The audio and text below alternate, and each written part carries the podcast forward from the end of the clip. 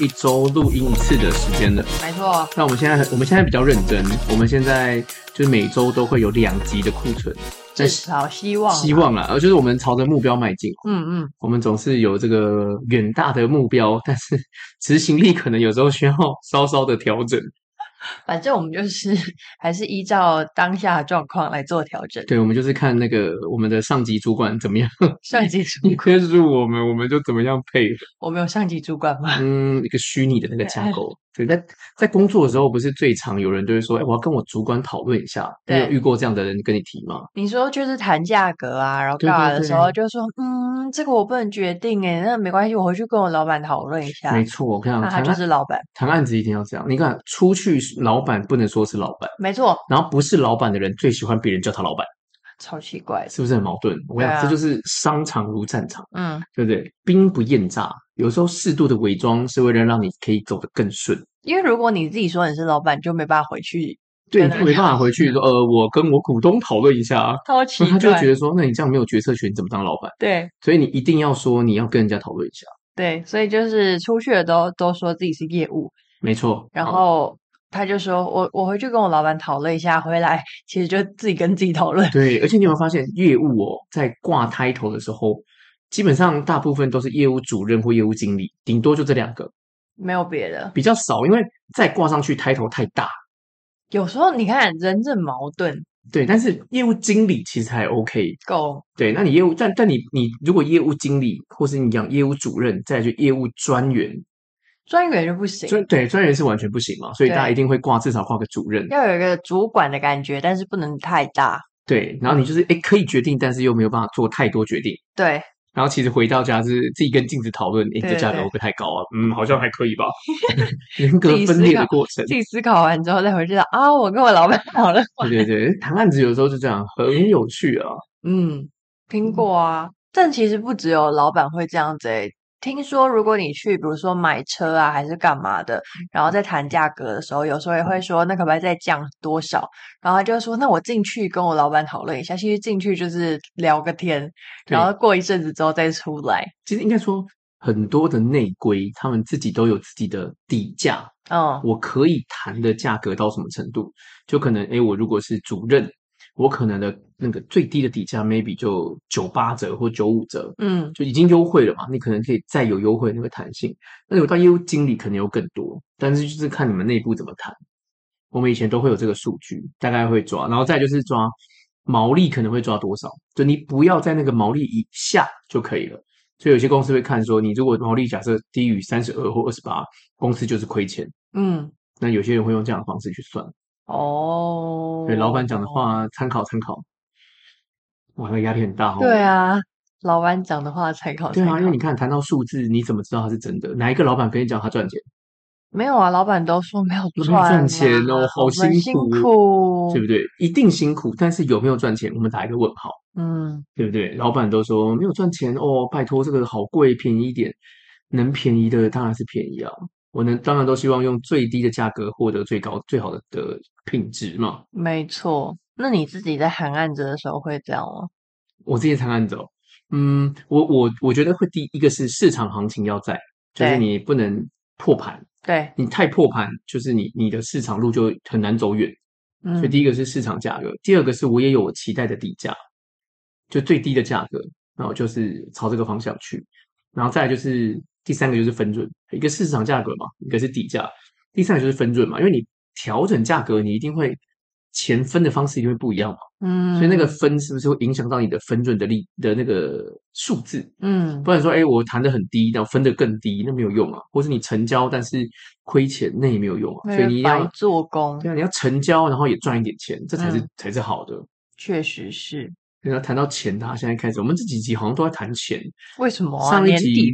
上一集是在谈那个借钱，这一集是一开始，我们先来谈谈这个商业模式的这个经营的获利。可能跟我们早上刚好在上那个财务课有关。我们最近跟 Ruby，我们有一个大大大大的一个计划，小小的行动，就一周 上一次财务课。因为计划很大嘛，但是我们一周就是一次。对，对啊，那了解哇，财务这件事情。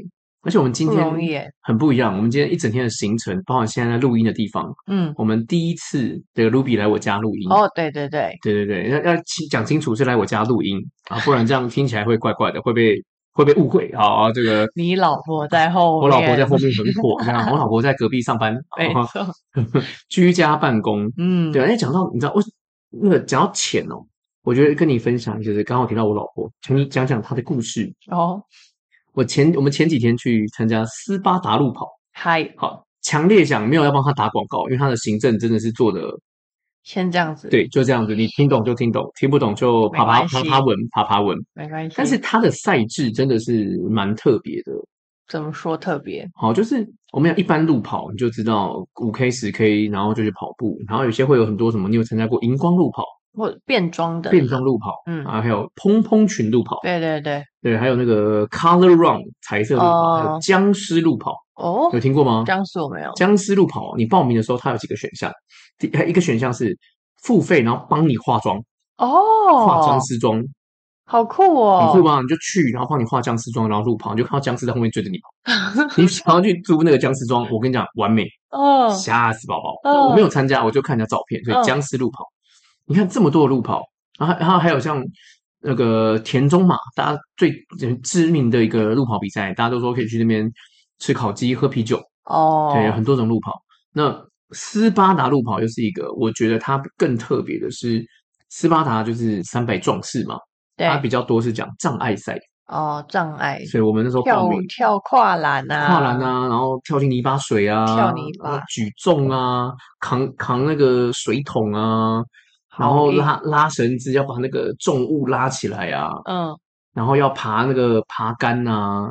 那爬杆是绳子，不是不是固定的那种铁杆，不是软绳。它就是一条大大的绳子。嗯，然后你要用你的臂力，然后往上爬上去，像在当兵的感觉。对对对，当兵好像比较轻松一点。诶，真的吗？呃，我这嗯，对，我不知道该怎么说。呃，小弟我当过一个礼拜的兵，然后后来被验退当替代役。啊啊啊！对，这个故事我们可以有机会。好，对我刚刚差点想说跟卢比聊聊一起当兵的故事，后来想说我我我对。如果卢比当过兵哦，那就真的是有一些厉害。那真的是个故事了。对，抱歉，没有这个故事。对，然后回到那个斯巴达路跑啊，就是所以它有障碍赛嘛，嗯，所以我觉得很有趣的那个优点，就是还记得我们那个上课我们提到说这个魅力品质，嗯哼，它的特色就是那个障碍赛。所以你一般路跑不会有障碍嘛？一般路跑不会跑一跑叫你抬个重物三十公斤，然后抬过去再抬回来，也不会。那也不会叫你爬高墙啊，翻过去嘛，就不会叫你趴地上匍匐前进嘛，也不会。不会。所以斯巴达路跑，我觉得特别是这个。对，可是它的安全性也是另外一个另外一个议题哦。这个相对其他的路跑来说，它安全的规格应该要更高一点。嗯，这我就觉得没有。所以为什么我老婆现在会在居家办公哦？就是因为斯巴达路跑参加完之后，我们在爬杆的时候着地的时候，哎，地不平，嗯，最容易跳下来会扭到，对，拐到，然后就受伤了。对，那当然有很多个名词，那就是我也不知道，反正就听到他就说听到啪的一声，然后就翻船了，嗯，船就沉了。那啊，后来我们没办法，就只能紧急，就是先调整，后来就送医院照 X 光啊，去做那个扫描啊，然后去看到底什么样状况。现在就休养，嗯哼，所以他现在在家里休养。还好现在科技这么发达，就是居家办公，然后刚好又可以是居家办公的工作。嗯，是啊，嗯、而且我跟你讲，最重要，刚刚我们这几集都提到钱这件事情嘛，你去医院要不要花钱？要啊！你觉得去一趟急诊，然后看一个脚，照个 X 光，觉得他要花多少钱？这个哇，光是急诊的费用就跟那个就差有一点距离。急诊我记得，我我之前因为我我不知道每间医院一样，我印象急诊的看诊，反正大概就六百到八百块吧。嗯哼，就一千块有找了。然后你还要看你后面做的治疗啊，啊等等的。所以我们就他就跟我们讲，我觉得。医院其实还是有它的难处吧，应应该是比较难处，就是他在介绍说一般的健保给付啊，还有自费药物啊，我觉得这真的是看你有没有先，第第一个是你的经济状况允不允许，第二个就是你有没有保险转嫁你的风险。他那时候对就跟我说一句：“哦、你有听过轻石膏吗？” 你说医护人员跟你说你有听过轻石膏？哦，他没有这样问我，他就说有一个东西叫轻石膏，哦哦我们就一脸茫然，什么是轻石膏？一般的石膏就是把你整个手或脚把它绑在一起嘛，嗯，然后你就可以在上面签名留作纪念嘛。然后那个弄就是要脱下来的时候，那一尊就可以放在那里。对对对对对，做一个那个装置艺术这样。哎，他就说你你这个样子让脚之后保护，然后不要动，建议打石膏。以前那种受伤就是绑弹绷啊，什么东西绑一绑。我就觉得我以前受伤在保护的过程中真的是很便宜的方式。我就是从来我从来就是自弹绷自己绷哎、欸。哦，我以前受伤是自己绷脚啊，自己弄保弹性包扎、啊，自己拉一拉弄一弄。但你可以活到现在还是不容易，厉害吧？专业的。对啊，所以他就说，一个是一般就是比较基本，就是用绷带。嗯。第二种就是用石膏，嗯，整只脚打起来。我在斯巴达比赛完就把石膏打起来，哇，这压力好大啊！这成本好高哦，很高耶。对啊，然后第三种他就说，你可以用轻石膏。然后就问他什么叫青石膏？什么是青石膏？对啊，大家有听过青石膏吗？没有，我还第真的第一次听到。我是真的在这个这三十几年来的岁月啊，第一次听到青石膏。然后他就说青石膏是哦，我我觉得我们那时候问问题真的问很多。嗯，我是真的跟医护人员请教什么是青石膏，然后呢问完之后还问什么时候会用到青石膏。哦，然后就问他费用又怎么算，反正就问的很 detail。对，他就说广义上来讲，如果你没有开刀的。就是受伤韧带或骨头，你没有需要到开刀，你只需要固定你的这个其中一个四肢，不会受到撞击，然后它又可以固定住，你就可以用轻石膏。是，看我是不是超专业的？就是、讲起来讲起来我都觉得很专业。对对对，听起来好像在那里工 作。我们就故意要讲的很专业，但是也是医护人员跟我说的。嗯，然后再来就是它，因为它可以拆，所以你洗澡啊、睡觉的时候，你就不用带着石膏。最重要的是，如果你脚很痒的时候，你还可以抓得到，抓痒。对，但是我跟你讲哦，便利跟费用就是成正比的。这肯定是的啊。他就说轻石膏是自费，然后我毫不犹豫的说，那就轻石膏吧，很有保险的力量。果然，平常还是要先保个险，买一个保险。没错，没错。我们因为我们出门还是有保那个旅行平安险嘛，因为出去嘛。这个真的是比较特别，因为一般大家自己出去玩还是干嘛的，比较难。想到说，哎，我出出去玩，然后保个那种一两天的旅行险，应该比较少。哎，我都会，我连我出去外县市讲课，因为要出去，我都会去保。哦，嗯、哇，你你你你这对啊，你这个习惯比较特别，但也就真的有用得到，是不是？嗯，但我真的觉得，就是呃，一般出去，你个人自己会有保险嘛？当然，每个人的保险的内容可能不一样。对，但我真的也强烈建议你，就是。或是大家可能要出去，我觉得就是多一个小小的动作，也会让你真的有发生问题的时候，至少可能有另外一个后盾可以支持着你。嗯，我们不确定它可以支持到什么程度，但是至少是一个，嗯，我觉得很很棒的一个助力啦。对，我只有出国的时候会想到说要买保险。哦，出国一定会的，而且还有旅游不便险嘛。对，啊，你的行李箱，对对对，或是 delay 班机，或是怎么样的。嗯，可是国内旅游，或是你刚刚说外县市讲课，这个我真的没有想过，是不是？你看我讲，你想一天出去一百块，嗯，保障你不用担心这件事情。我我的一百块是因为我的保障额度比较高啦。嗯嗯，对，我就是一般国内的旅行险，我是三百万起跳的。买比较贵，对对，有些人都是这个五十或一百啊。因为现在命比较贵。对呀，对，我的手是黄金做的，没有啦，没有啦。就我，因为我觉得出去这个保障，我觉得是必须的。所以如果有这样的情况下，而且我自己哦也再次说明，没有要打广告。但如果有人要找我们叶配，我们也是会接受。没错，就因为我是用富邦产险。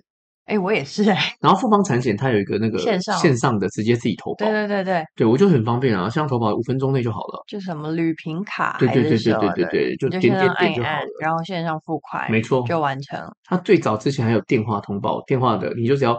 出门前一个小时，你打电话给他，就可以帮你承保。你好像现在也可以打电话哎。我现在他说线上比较方便，所以我就用线上。哦，线上点一点，其实我觉得很快。嗯，那我就用线上处理。嗯，所以我这一次也是用线上，然后就保险，而且真是确实是现在是用到，就是后续疗程都会有理赔。嗯哼，所以我觉得这个是蛮不错的，而且轻石膏我这样做完啊，我大概花了应该有四千多块。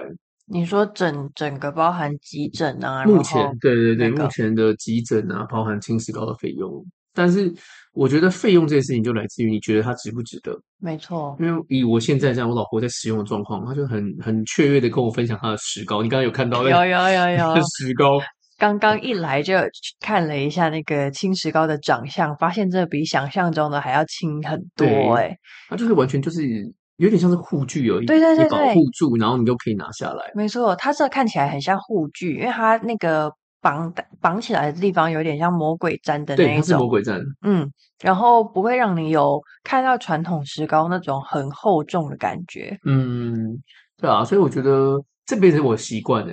就是又让你学到一招了，真的，这 个平常不会讲到的啊，平常不会跟人家讲说，哎、欸，你今天保什么保险？他可能就会说你最近是进了哪一间保险公司？不是，因为连我们之前有一起出去工作过那种两天一夜的，你都有去保险吗？有啊，我们那时候两天一夜的时候，我们全部人都有保，全部人保，我们全部人都有保啊。嗯，那个就不会再自己保，但是如果是自己要出去两天一夜，我一定都会保。哦、然后一天到外县市的，我有时候也会保，哇但是两天一定会。嗯，对。我觉得这是我的，这是习惯了，就安全的一个顾虑啦。嗯，对啊，就是总是多一点点防备，而且重点是费用不贵，那你可以让你的风险做一个转移，我觉得是好的。好事啊，对啊，所以既然你也有富邦这个产险，我觉得可以调整一下。那你不一定要到那么贵，因为它那个快速保险，它其实是有几个 set 的方案。嗯，对，所以你就我的算是中间价位的，那你可以不用保到那么高，嗯、它的最基本好像也是一百。那基本上一百其实就是很常见的保障额度，对，所以你就可以用从最基本的开始。所以我觉得如果有这样的意识，我觉得你整个出去至少发生什么问题也不用太担心，蛮就比较安心吧。对啊，至少真的有需要钱的时候，也不用那么着急，或是要去算那么清楚。那我只要额度够，然后确定可以理赔，嗯，就是哦，这个也要跟你讲。确认法规的那个条文很重要，什么意思？因为我们都会说保险什么实支实付嘛，对，大家都说哎，你要有看有生病什么都赔什么的，对。但是它跟它的规范是有关的，诶，就是它有些东西，像像哈，你你如果今天出意外扭伤赔不赔？哦，你说它的定义是不是里面的定义？对，那那个会关乎到医生怎么开吗？这个就是跟诊断证明书有绝对的关系啊，哦、对，因为像扭伤那时候就会有争议。他说，因为扭伤他其实不用看医生，他会自然好，对，所以他就这就不归类为伤害，是，所以他有很多的定义是细节，是你如果遇到理赔再去看才会知道的。所以他们才会讲说，如果你有受伤有去看医生，你要先打电话给你的那个保险业务员，保险业务员，对，因为他才可以告诉你说你的诊断要开什么，他才比较容易理赔。没错，嗯，这很关键，所以所有的伤都要先看你是什么样的原因引起，再来最关键就是诊断证明书，它来定义你是什么样的状况，嗯，才可以去理赔。没错，所以这真的是差很多，这个很重要。所以我第一时间就在车上确认完之后，就马上打电话给我的业务员学妹，然后确定一下怎么赔，有什么样的状况，还有我的保单啊，我老婆的保单，嗯，你看老婆受伤，然后我处理保单。对，我都说我是好老公，好男人啊！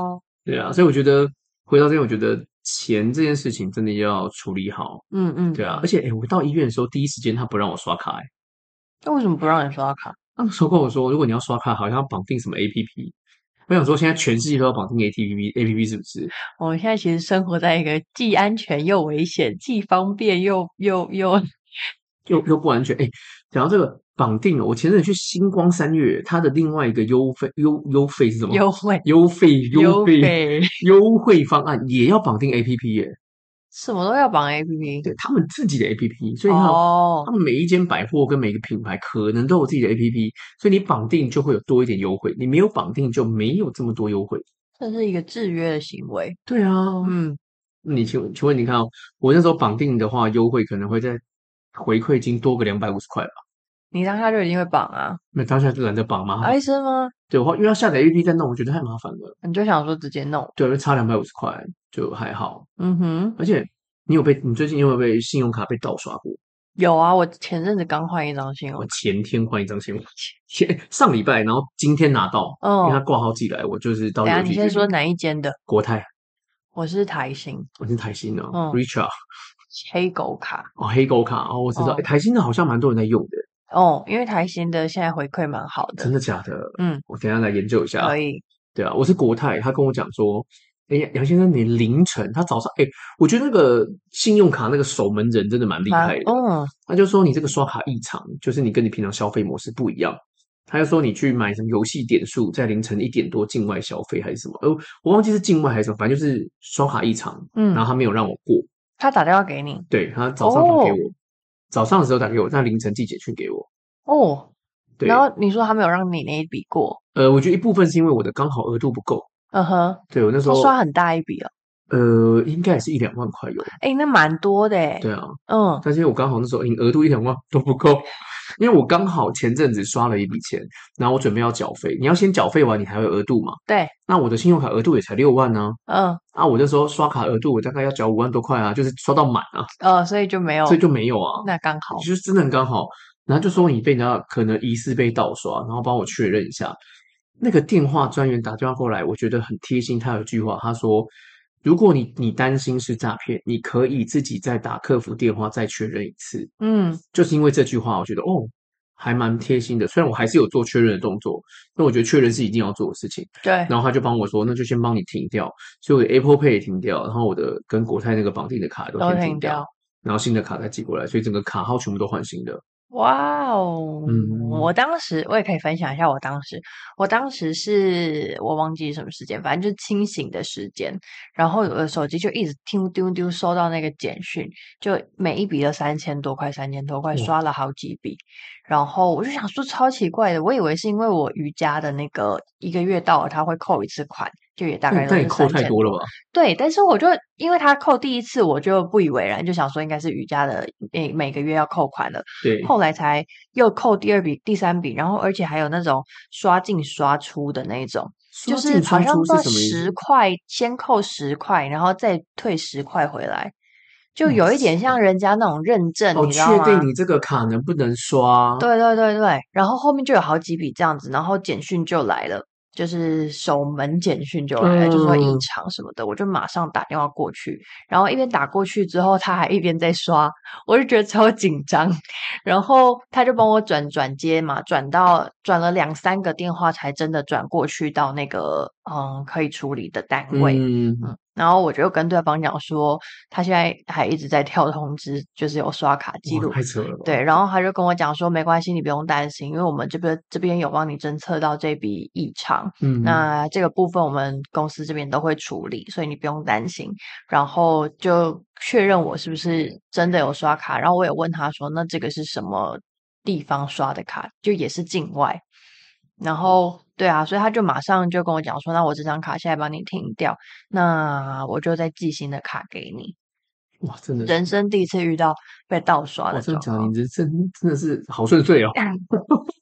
不是因为我小时候没有办信用卡，嗯、就工作之后嘛，然后也是工作一年快一年才开始办信用卡。嗯，嗯，然后后面也。就是陆陆续续才办比较多张，OK，多张是指大概三四十张，三没有啦，一信用卡跟三四张就差不多了，三四十张我拿一个 卡夹这样子收 集。嗯，不过真的，如果这种被盗刷，我觉得真的是自己平常要有敏感度，对于对钱这件事情，或是对于自己的收支还有信用卡这件事情要，因为我我其实被盗刷不止一次，我有一次被盗刷三千多块，嗯，在那时候在学校教书的时候，然后一直发现奇怪，我没有买这东西啊。因为我我会去查账，我就是会看，就像做他上次有录到讲，就我每天都会看，每天看账户，这个习惯看来是维持了很多年啦，很多年。因为诶那时候以前还好，但是现在 APP 就很方便，对，你就会去看说，诶到底我的钱进来了没？然后钱怎么出去？对，那有些钱不知道从哪里进来的，你会、哦？其实我觉得这个就是我后来在养成调整，是我大概在二零年，诶一九一八一九年的时候，那时候已经开始接案，嗯。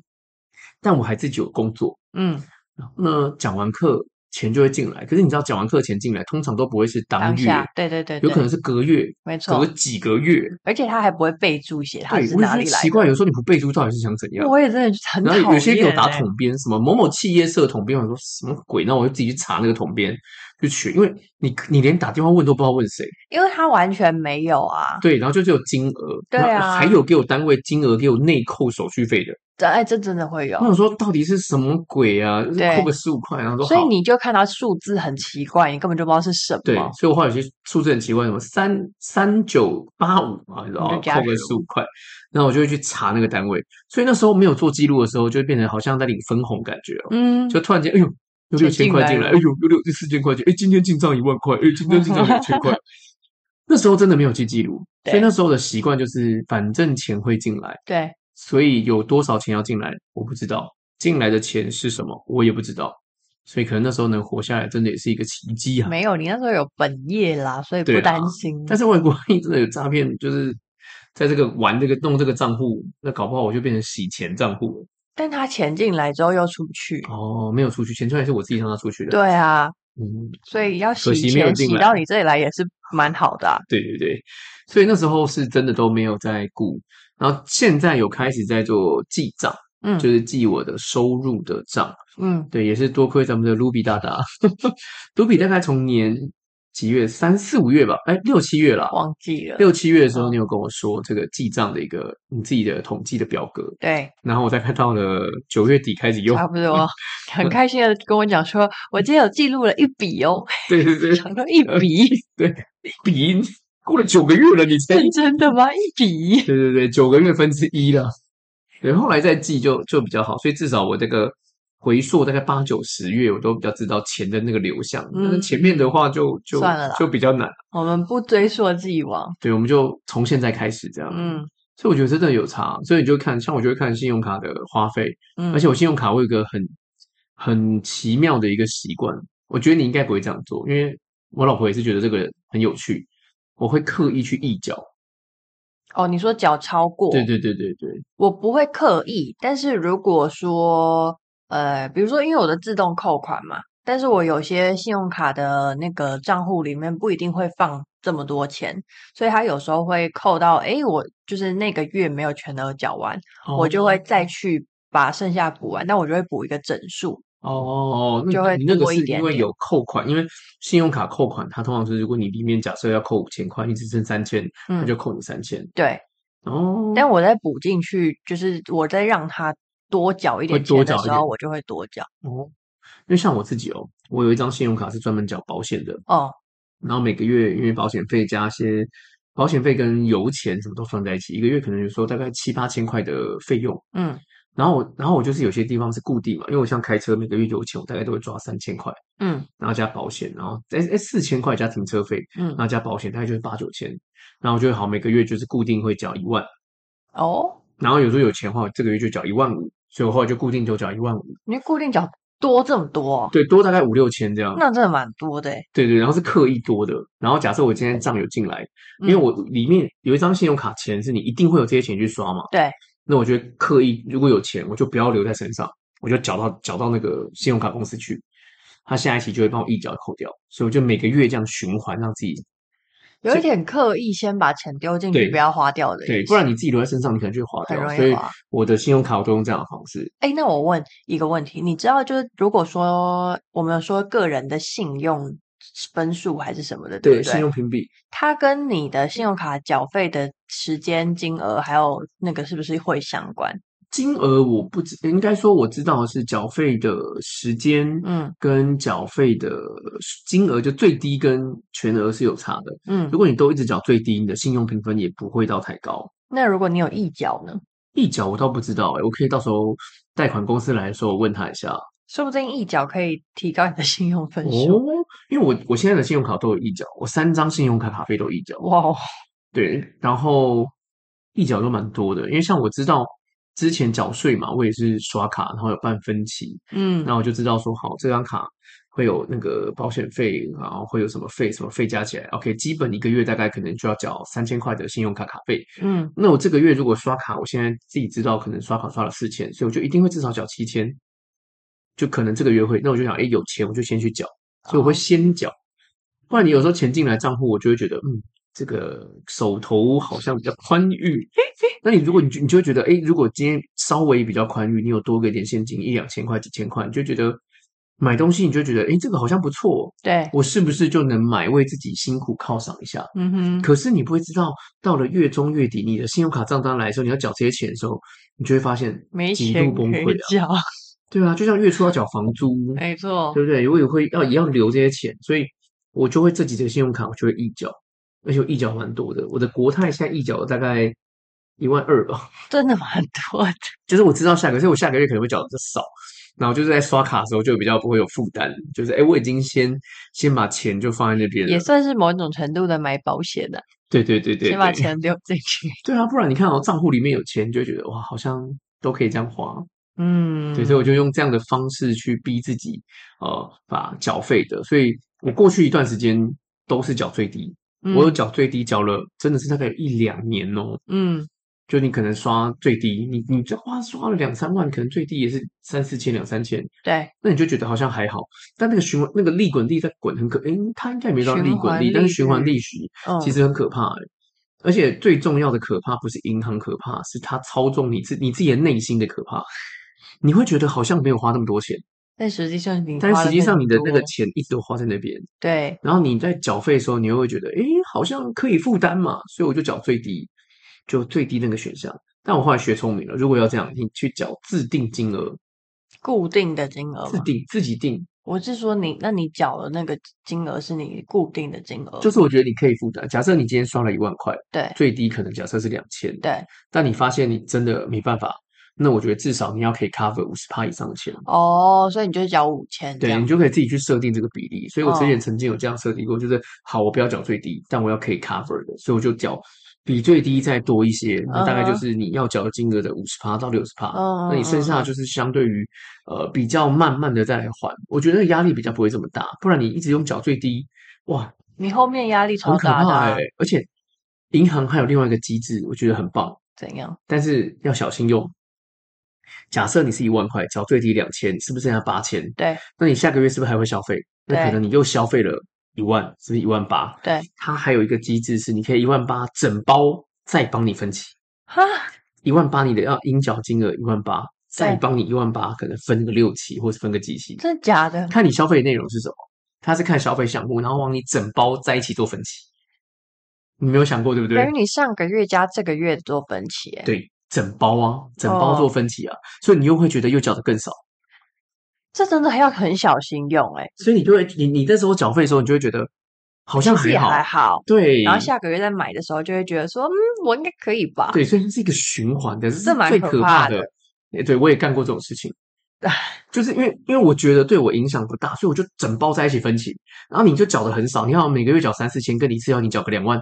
差很多，对呀，嗯，我当然是能缴少啊，那利息，那就然后利息又会算给你听，才跟你讲，你这样一个月只要多个两百块，你就一年就多两千四，你就会觉得很少，对，嗯，所有的那个利率啊、利息啊，数字要最小化，嗯，利益要最大化，所以他跟你利息绝对不会用一年多少，他会用一天或是一个月，这就是那个人家在卖东西的时候都说，哎，一天只要省一杯饮料的钱，就这都是保险在用的，一天省一杯饮料的钱，然后你就可以得到怎么样的保障？是啊，是啊，是啊，不是有人跟你讲说，你只要那个你平常如果抽烟的习惯，你只要不抽烟，你现在就有一台 B N W，对。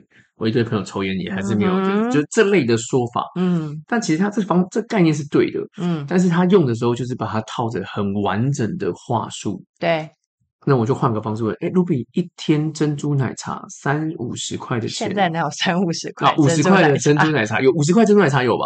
五十块可能没办法用鲜奶的，可能奶精就奶精嘛，鲜奶茶一定都对嘛？对，一天五十，一个月就一千五，你一千五拿不出来吗？嗯、一天省一杯珍珠奶茶的钱，你就可以换得一个这么好的保障。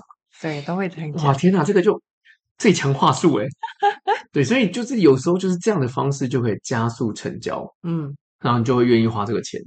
然后花的时候就说，嗯，好像不太对耶。所以贷款信用卡也是啊。后来才发现。对啊，我也是经历了一段时间的喜和泪啊。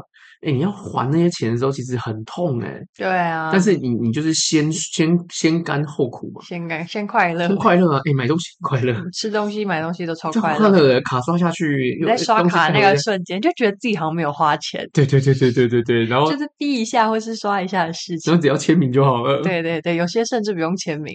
对对，哎，免签有时候也很可怕。对。你都不知道自己卡什么时候会。讲到这个刷卡这个，我最近去加油啊，嗯、因为我还还是有在骑摩托车嘛，不能只只靠开车。嗯，开车的油钱实在是太可怕了，真的。我去加摩托车的油，我就发现怎么加油这么快？哎，九十五块跳停，然后加汽车的时候超久，九百五十块在跳。哇，那个你就发现那个那个费用很可怕，但是你去刷卡的时候，你就会发现它就是数字。对。我觉得我是不是长大了？你长大了，把钱看都是跟数字一样，就是几个数字在那边跳来跳去。我也好希望有几个数字哦，我现在的数字好少啊，可以帮我增加多一点位数吗？欢迎欢迎搜寻叶配。我刚突然想到什么，哎，都人家说一天啊，今天才讲猪公的故事啦。嗯嗯，对。我就今天在要去上财务课的路上听一个 podcast，然后他就说他也是二十八岁的时候没有存款，以前都花光。那他一开始存款就是用什么三六五，你有听过吗？三六五存钱的方法。三六五哦，好像是一天存多少钱，就从一块、两块、三块，每天会这样增加到三百六十五，然后。呃，就逼自己，也是逼自己存钱。但那个 podcast 的分享人也很有趣，他说我一开始也用什么信封袋存钱啊，然后后来我有听过信封袋存钱，存银行啊，干嘛？然后后来都说不行不行，这个一定会还是被我领出来跟拿出来花。就想说我抽个一百，我再补进去应该还好吧？但后来都不会补进去，所以他就去买那种小时候的那种一定要。切开来杀掉的猪公，做胶那个猪公，对对对，他他最后就是用那个存，才不会就逼自己一定要放进放进那个猪公里。我跟你讲，只要你想，嗯，那个猪公你不把它杀掉，也可以钱拿出来。我们以前就这样，嗯，那个那个猪公，你就拿那个那个纸去吐它，对，然后那个钱币就会成那个垂直，然后就会掉下来，掉下来。我们以前试过 这样的事情，你是丢一百块进去，一百块就没办法，对吧？你就一定得用杀掉的，对啊。但我觉得信封我也曾经试过啊，信封上面一个写用钱用途，然后把它分过来。对，我后来发现，其实这些方法都还是来自于你真的有意识决定要做这件事情，才是最有帮助的。但是工具可以强化你的使用，让减少你去。想到这些诱惑，就像为什么工作大家在家里很难工作，因为家里很多诱惑跟舒适嘛，到外面就不会。嗯、所以我后来才用账户。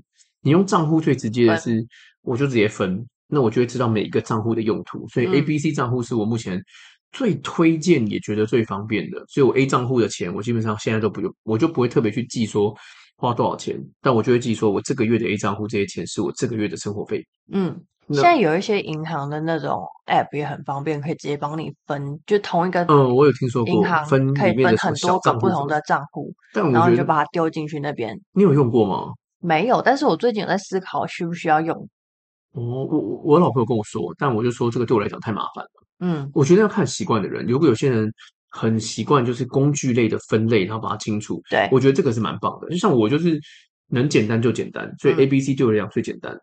就是概念其实跟你那个一样，对啊，但是就是看你用什么样工具去管理，对对对，对啊，所以我就觉得，哎，那我就自己因为工作的关系，是有开很多的账户，嗯，那我就按照这个账户去弄，就 A A 账户是这个常用的，B 账户是不常用的，C 账户，然后我后来其实简化，我现在其实只有两个账户在用，哦，我就是主要的账户是平常习惯习惯用的账户，对，然后另外一个账户就是存钱跟投资。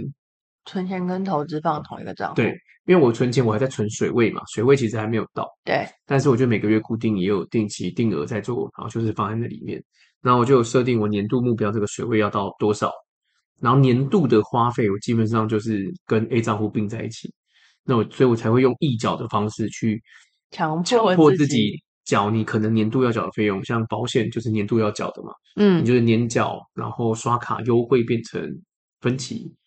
十二期零利率，这样你就比较清楚知道哪些费用该花，哪些费用不该花。也是，对啊，不然，现在用钱的那个需求越来越多了，很可怕。你那个咻咻咻新台币就不见了，它还没有不见，就是变成你喜欢的样子。真的、啊、安慰自己，这只能安慰自己啊。像前阵子不是跟你讲，车子也是买车容易养车难哦。以前大家都讲这句话，我都觉得那是骗人的。等你真的体验到了，你才知道原来是真的，原来没有骗人。因为你知道现在买车可以零利，就是零头期分零利率分零零头期，对，然后就签车，然后就贷款分期，全部分期、嗯、有这样子的。然后也有那个我那时候同朋友买车，然后那个 sales 跟我说，杨先生只要丢五万就可以先把车带走喽。哇！然后那台车总价是一百一。一百一还一百万呢？他说你先丢五万，其他全部都是用分期，连十趴都不到哎。对啊，所以你看要不要买啊？不不是要不要买，现在买是不好买，好买。对，差点人要不要买，陷入一个陷阱了。所以这就是一个他们也想要做这个生意，但是这很可怕哎。所以这就是如果你真没有想清楚的话。对啊，你没有想到说后面你要负担的是这些，你就当下一个脑波弱，就是哦五万，你就会下手。我好希望房子只要跟我说投期五万，我就会 我就会去住了。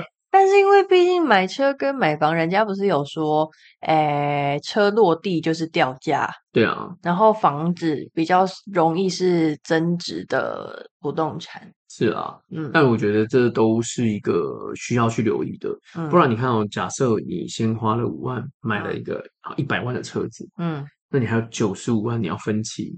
如果你看到假设九十五万，我们分个五年好了，五年是六十期嘛，对，九十五除以六十，一年一个月要一点五，一点一一五一点五八，然后一万五再加上利息，你可能 maybe 一万七，对，或一万六千多。